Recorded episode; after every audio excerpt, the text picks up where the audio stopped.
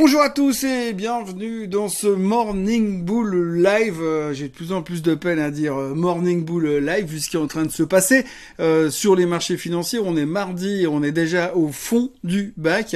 On pensait que la semaine dernière était vraiment pourrie, mais visiblement celle-ci elle est bien partie pour nous faire assez plaisir.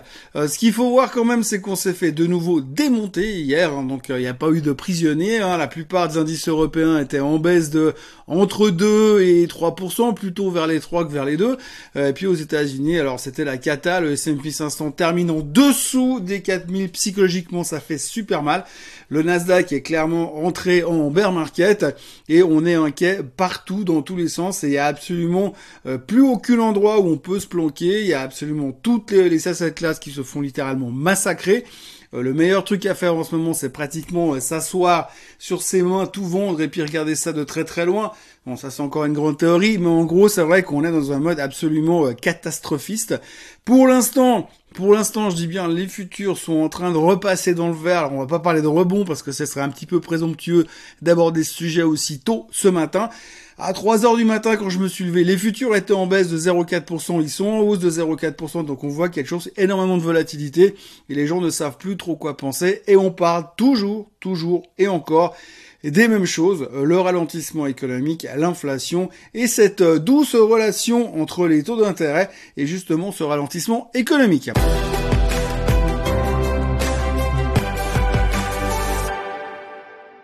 Aucune des raisons de la baisse hier, parce qu'il faut toujours qu'on puisse justifier pourquoi ça a baissé hier, eh bien c'est la Chine. Effectivement, il semblerait que la Chine ralentit de plus en plus. Les derniers chiffres économiques qui viennent de là-bas ne sont pas bons. Euh, l'inquiétude est de mise. Effectivement, ils confinent tout le monde pour 404 euh, Covid sur tout le pays. Donc forcément, ça ralentit. Il y a un stress général qui se pose là-dessus. D'ailleurs, dans la foulée, eh bien, on a démonté le pétrole.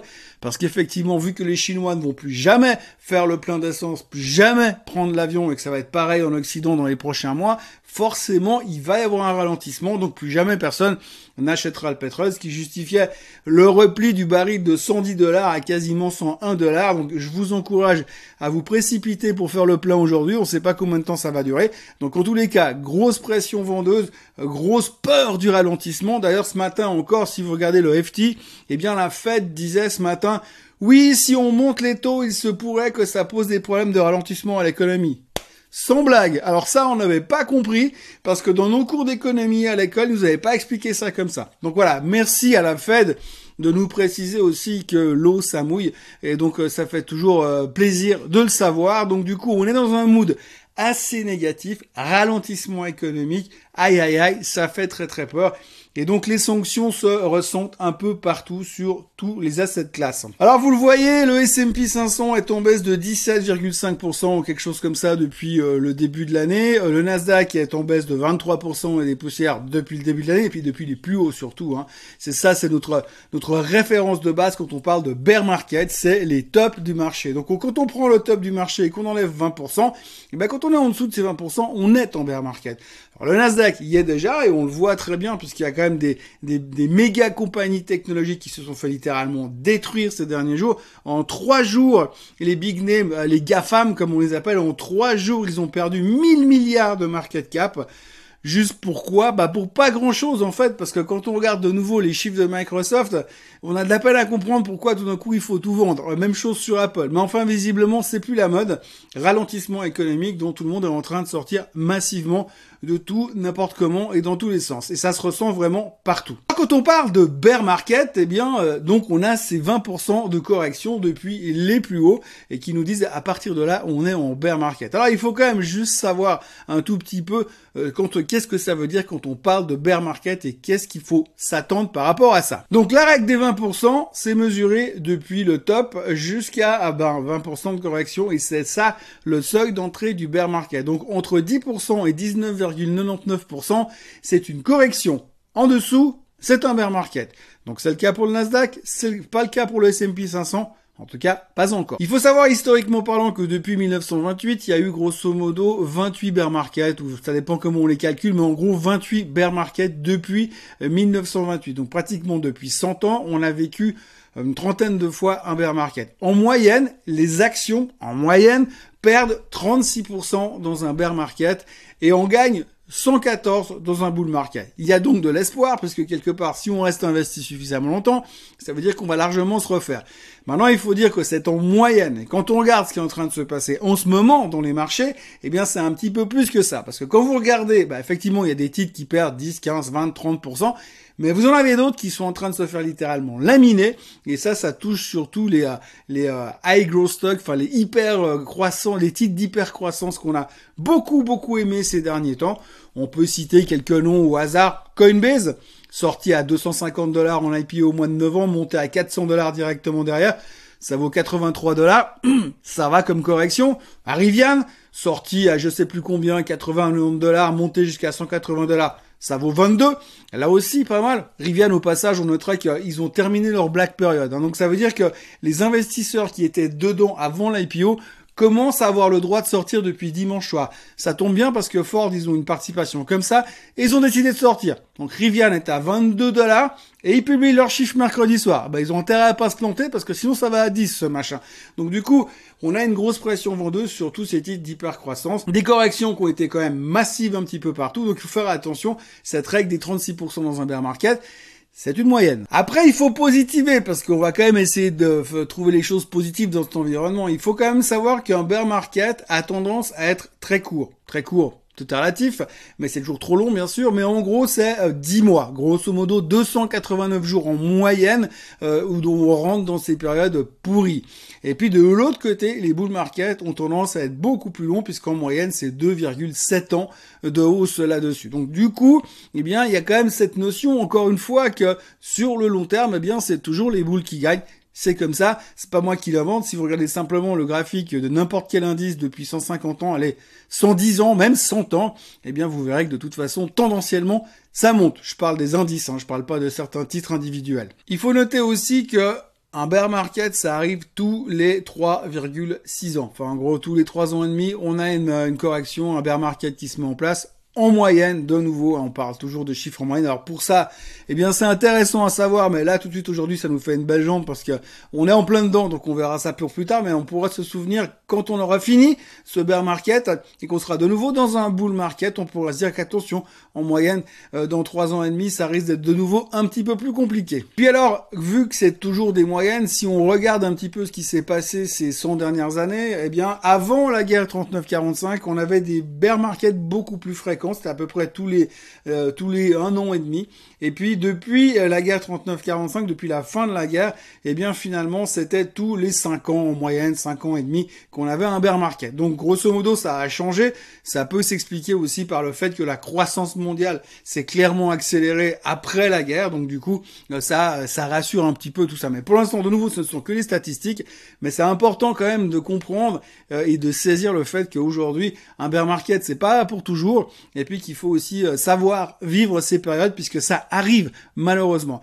Aujourd'hui, eh bien, notre préoccupation principale, bien sûr, c'est cet équilibre entre les taux qui montent et euh, le ralentissement économique potentiel. Hein. Et donc, on est toujours dans ce stress qui peut euh, nous faire et qui nous fait très peur. Hein. Là, les gens n'hésitent plus à parler de stagflation, donc croissance molle avec inflation trop haute. Il y a deux, trois articles quand même qui commencent à dire qu'il y a des signes de ralentissement au niveau de l'inflation. C'est un peu les seules nouvelles positives qu'on arrive à trouver dans les médias aujourd'hui, parce qu'autrement, alors au niveau des titres catastrophistes, il y a à peu près tout ce que vous voulez. Pour être très franc, quand je regarde la performance de certaines boîtes et euh, ce qui s'est passé juste hier, mais ou bien des corrections massives, prenez, on reprend Coinbase. Coinbase en trois jours, 35% de correction. Euh, ça me rappelle quand même furieusement une période qu'on appelait euh, la bulle Internet. Donc on est un peu en train de vivre ce qu'on a vécu en l'an 2000 sur les euh, hyper growth stocks, les, titres d'hyper croissance.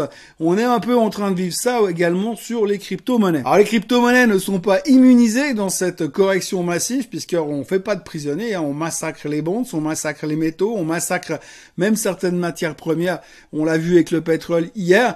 Mais alors surtout, on s'est fait énormément plaisir sur le massacre du Bitcoin. Alors là, les, la sanction est terrible. Hein, c'est 1600 milliards de capitalisation qui se sont volatilisés depuis les tops du mois de novembre sur les crypto-monnaies. Le Bitcoin est au plus bas des plus bas pour l'instant, puisqu'on a frisé, on a tapé en dessous des 30 000 euh, durant la nuit, ce erreur. Donc il y a vraiment une grosse pression sur les crypto-monnaies, et plus personne n'a l'air d'en vouloir pour le moment. Donc il y a une débandade totale qui est en train de se produire. Il y a même euh, Monsieur Mark Cuban qui disait hier aux États-Unis que euh, bah, les cryptos étaient en train de vivre ce que le Nasdaq, ce que les tech stocks, ce que les internet stocks ont vécu justement l'an 2000. Il y a des parallèles qui sont en train de se faire.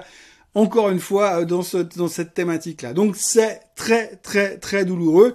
Et là de nouveau, bon, on a vu Coinbase qui se fait démonter, mais vous avez aussi l'exemple de MicroStrategy. Alors MicroStrategy, on en a déjà parlé dans cette émission. Ça reste quand même une société qui finalement est passée de la technologie à avoir plus que du Bitcoin dans son portefeuille. Alors forcément, quand vous avez votre bilan, votre performance qui est évaluée simplement parce que vous avez un holding en Bitcoin, eh bien quand le Bitcoin il se fait démonter de plus de 55% depuis les tops, eh bien le titre a perdu plus de 75% chez MicroStrategy. On ajoutera aussi au fait que MicroStrategy a quand même annoncé que si le Bitcoin allait en dessous des 21 000, ils auraient des appels de marge qui les forceraient à vendre. Donc ça va pas forcément arranger les bidons. On va quand même noter au passage, pour la bonne nouvelle au niveau du Bitcoin, parce qu'il y a quand même des gens qui y croient encore, eh bien le Salvador a racheté euh, des Bitcoins dans la, baisse ces dernières heures. Parlons encore un petit peu de Tesla et de Twitter. C'est assez imbriqué ensemble, forcément, puisqu'ils ont une personne en commun, monsieur Elon Musk. Donc, euh, ce qui est assez intéressant, c'est que comme tout le marché est en train de se faire littéralement démonter, le seul truc qui ne baisse pas en ce moment, c'est Twitter. Et même, encore mieux, Twitter, c'est à 48 dollars et le, takeover est annoncé à 54 dollars. Donc, il y a même pratiquement un argent garanti à faire. Presque garanti. Donc, du coup, on se dit, bah ouais, au moins, il y a un truc qui baisse pas. Le seul problème dans tout ça, c'est que les experts, les, analystes, le monde merveilleux de la finance et des stars de la finance ont fait des calculs euh, dithyrambiques durant la nuit et arrivent à la conclusion qu'aujourd'hui, si eh bien on n'avait pas le takeover sur Twitter, bah, Twitter vaudrait 37% de moins. Alors je ne sais pas exactement D'où est-ce qu'ils sortent leurs 37% Est-ce qu'il y a une interpolation entre Facebook, Snapchat, je sais pas trop quoi, mais en tous les cas, visiblement, si Musk n'était pas là, Twitter vaudrait 37% de moins. Qu'est-ce que ça peut nous dire? Eh bien, ça peut nous dire tout d'abord que euh, certains commencent à dire oui, mais peut-être que dans les conditions actuelles, Monsieur Musk pourrait venir renégocier le prix de Twitter.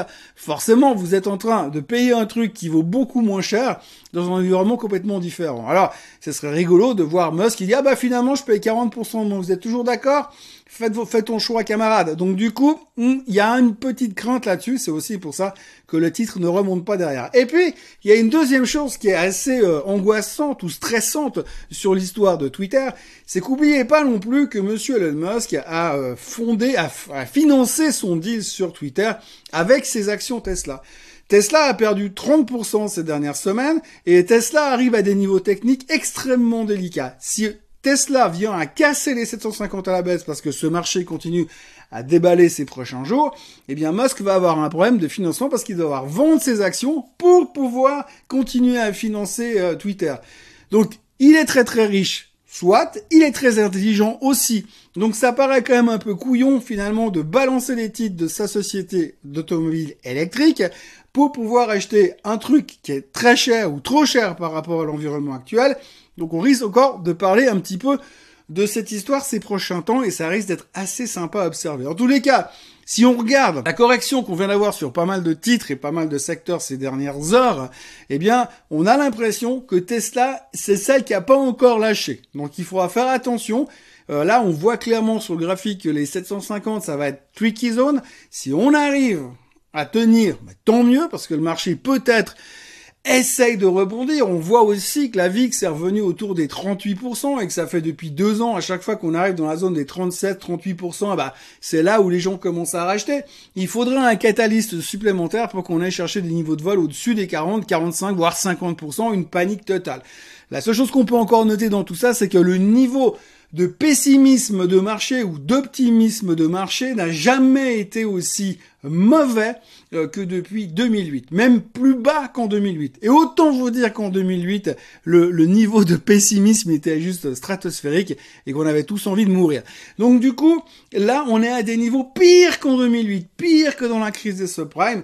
Et on commence à avoir un tout petit peu peur par, par rapport à ça. Et puis, quand on parle de crise des subprimes ou de crise immobilière aux États-Unis, eh bien, on peut noter au passage que, par exemple, on a vu ces derniers temps une baisse massive de tout ce qui est bois. Alors je rappelle pour mémoire qu'il y a un an, jour pour jour, le bois était au plus haut de tous les temps et on disait ouais mais là c'est fini, euh, on n'arrive plus à trouver de bois, on peut plus évoluer comme ça, on peut plus construire. Aujourd'hui les taux sont en train de remonter et les gens les ont comme ça parce qu'ils ont peur de plus pouvoir payer leurs hypothèques. Donc du coup le bois tout de suite on en a beaucoup moins besoin et c'est en train de rebaisser aussi un petit peu. Donc voilà, journée encore une de merde euh, hier, encore une fois, c'est une fois n'est pas coutume. Ça continue. Ce matin, on va voir, un petit peu comment on arrive à réagir au milieu de tout ça. Est-ce qu'on va réussir à s'en sortir, mystère et boule de gomme? Euh, Ça reste un petit peu tendu. On sent vraiment que les gens ont peur. On sent que vraiment que les gens n'ont pas envie d'acheter sur faiblesse. Et clairement, euh, dans les graphiques que l'on peut observer, tous les graphiques que l'on peut observer au niveau des indices, les tendances baissières sont établies. On est dedans.